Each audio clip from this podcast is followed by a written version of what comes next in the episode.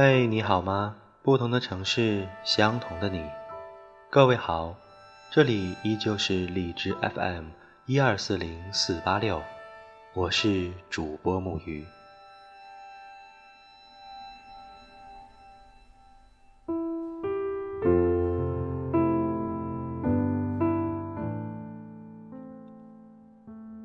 昨天我去看了电影《我不是药神》，然后泪流满面的走出了电影院。我忽然意识到，这部电影之所以能口碑爆棚，很大程度是因为触及了我们生活里的现实困境。往前一步是悬崖，往后一步是深渊。就像电影中的角色一样，在情与法之间徘徊辗转。盗版药能救命，可是非法；正版药吃不起，只能等死。在这场没有完全对错的博弈里，留给我们的只有深深的叹息和思考。只有真正经历过人生的两难，才不会觉得生活里全都是苦难。所以，眼前的一点点不如意，可能真的算不了什么。它只是帮助自己顺利成长的一小段插曲而已。如果你真的很在意自己，那就想办法克服掉吧。至少在这种小烦恼上，自己还握着选择的权利，这比进退两难要幸福多了。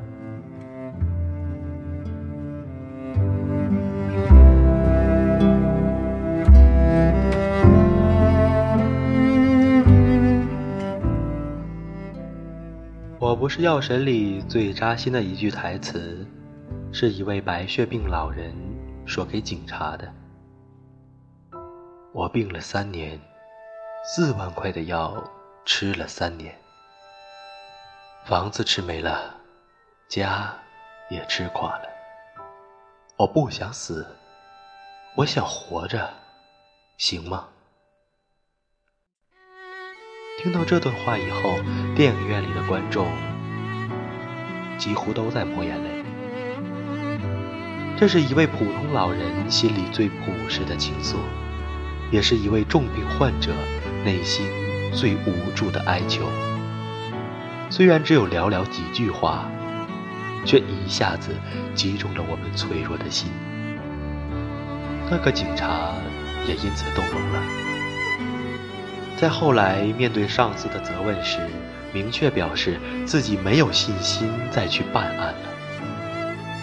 是啊，老人想活着，有错吗？没有错。可是警察依法办案有错吗？也没错。当我们在电影里一直追问到底是谁错了的时候，忽然发现，并不是因为哪个人彻彻底底的错误。才导致了整个悲剧的诞生。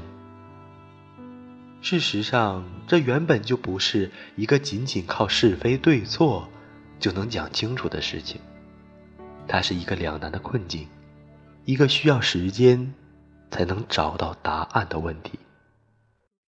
我想，这也是这部电影带给我们的最大收获。生活里出现了两难的问题。并不一定是谁错了，而且无论怎样选择，都有可能付出很大的代价。我一直觉得，人生里的两难才是最真实的苦难。那些可以轻易做出判断和选择的事情，最多只能称之为麻烦。尽管没有人愿意去经历苦难，但是你不得不承认。苦难的确可以考验我们的智慧、勇气和能力，也能锻造我们的意志、定力和胆识。如果我们能够在苦难中幸免，就根本不会畏惧那些繁琐碎杂的麻烦。在影片的结尾，那些因为程勇代购的低价药而活下来的白血病患者们，自发地站在路边。一起目送他的囚车离开，然后一个接着一个的摘下口罩，向他们心中的药神致敬。那一刻，我彻底泪崩了。我意识到，困境、救赎和命运等等这些宏大的主题，不是只有坐进电影院里的一刻才能感受得到。他们也笼罩在我们每一天的真实生活里。无论你是不是愿意去思考这些东西，他们永远都在那里。好的电影，不只是让你笑、让你哭。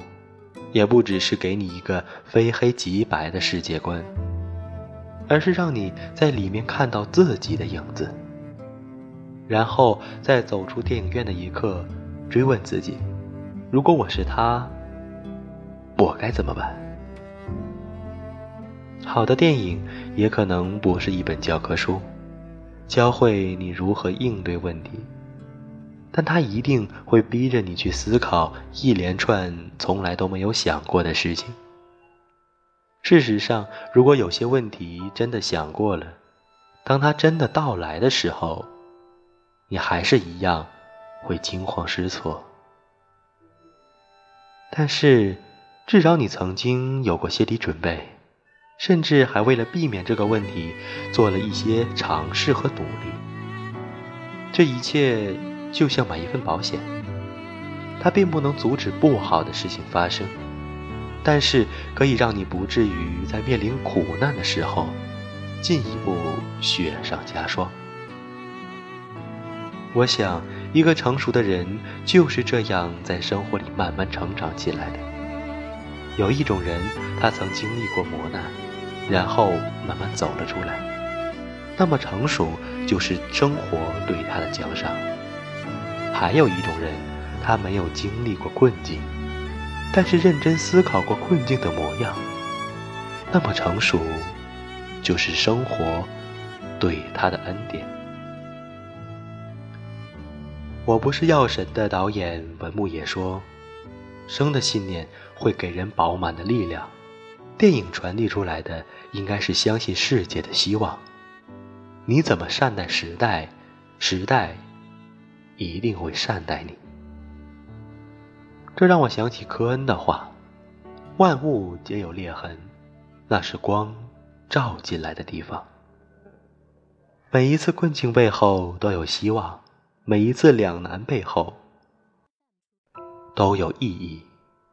生活里的苦难并不能真正夺走我们的全部勇气。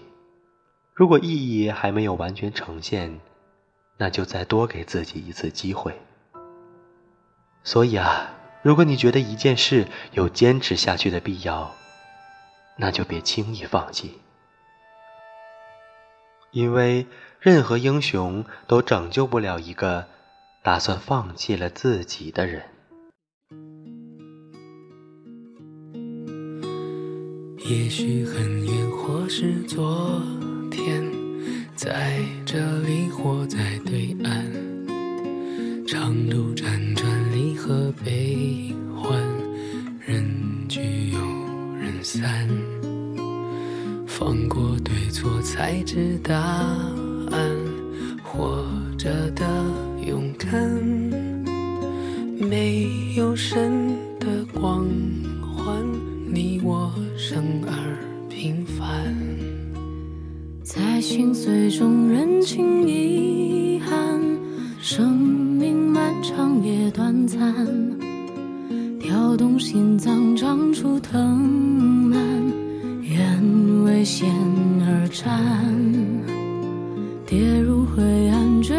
深渊，沾满泥土的脸，没有神的光环，握紧。手中的平凡，此心此生无憾，生命的火已点燃。有一天，也许会走远，相见。无论在人群，在天边，让我再看清你的脸。任泪水铺满了双。眼